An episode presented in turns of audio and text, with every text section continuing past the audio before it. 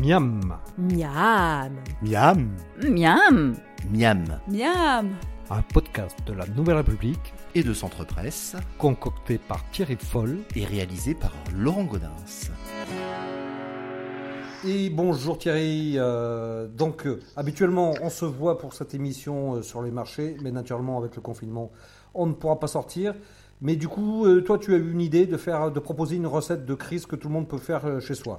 Oui, voilà, deux semaines maintenant, donc euh, la recette en temps de crise, nous vous proposons des plats et des recettes à base de produits de base. Et en l'occurrence, aujourd'hui, ce sera la semoule de blé dur qui sera à l'honneur. Semoule de blé dur qui est donc la base de la fabrication pour les pâtes alimentaires, mais également pour les gâteaux de semoule. Et alors qu'est-ce que tu nous proposes avec, euh, à faire avec cette semoule? Eh bien, aujourd'hui, un plat apprécié de tous, euh, le plat le plus consommé en France, juste après la blanquette de veau, et il s'agit donc du couscous. Et le couscous a été pla- placé au patrimoine immatériel de l'UNESCO. C'est pas peu dire. Alors que- quelle est ta recette là de couscous? Alors, la recette de couscous aujourd'hui est une recette euh, végétarienne. Donc, euh, nous avons travaillé avec des produits frais, des courgettes, des navets boules d'or, des carottes. euh, nous avons mis également euh, dans ce plat des aubergines et des oignons. Voilà. Et c'est une recette qui est donc faite avec de la tomate concentrée, un petit peu d'harissa. Et pour couronner le tout et pour que ce soit vraiment donc euh, avec des odeurs et des senteurs du Maghreb, du cumin et du ras el hanout, qui sont donc les épices obligatoires pour la fabrication et la conception d'un couscous. Et alors comment tu prépares ça?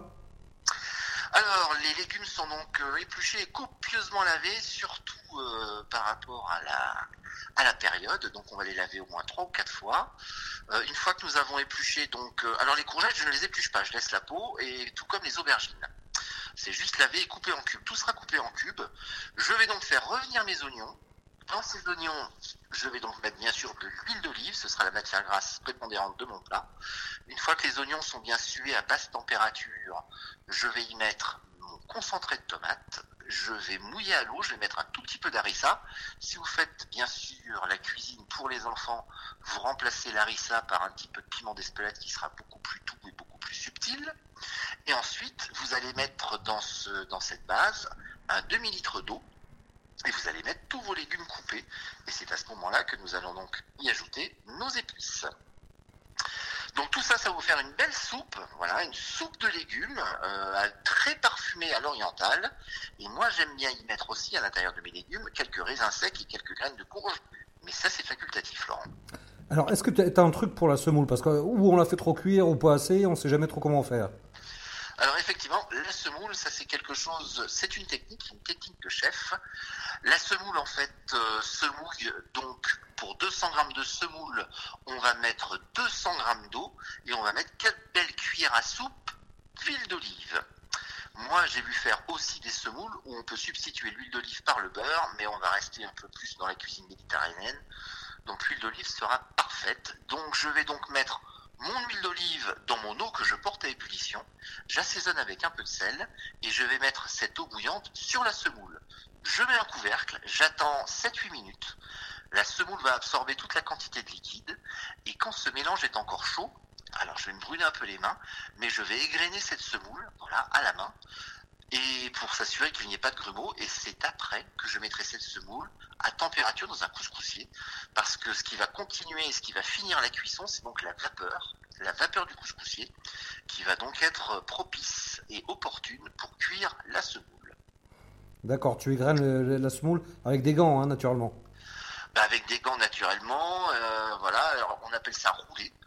On roule ça dans nos mains et puis euh, c'est un petit peu comme le principe de la pâte sablée et on va voir en fait ces grains de semoule qui vont s'égrener si elle est bien cuite, ça ne doit pas poser de problème.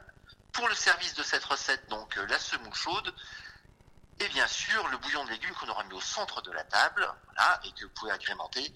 Moi j'ai mis euh, voilà quelques petits raisins de Corinthe, mais je sais, j'ai entendu dire qu'il y a autant de recettes de couscous que ce qu'il y a d'habitants dans le Maghreb. On peut y mettre aussi bien sûr des dattes, des pruneaux, j'en passe les meilleurs. J'ai même vu des couscous avec des œufs durs et des pommes de terre. Et c'est pas peu dire. Et ben ça a l'air euh, très appétissant tout ça. Mais merci Thierry. Merci Laurent, et puis on se dit à la semaine prochaine. À la semaine prochaine. Et surtout faites attention à vous, c'est important. Ouais, et lavez-vous les mains. Au revoir. C'était Miam. Vous pouvez retrouver la recette de Thierry Foll sur les sites de la Nouvelle République et Centre Presse. N'hésitez pas d'ici là à en parler autour de vous, à le partager sur les réseaux sociaux et à voter pour lui sur les plateformes de podcast. À la semaine prochaine.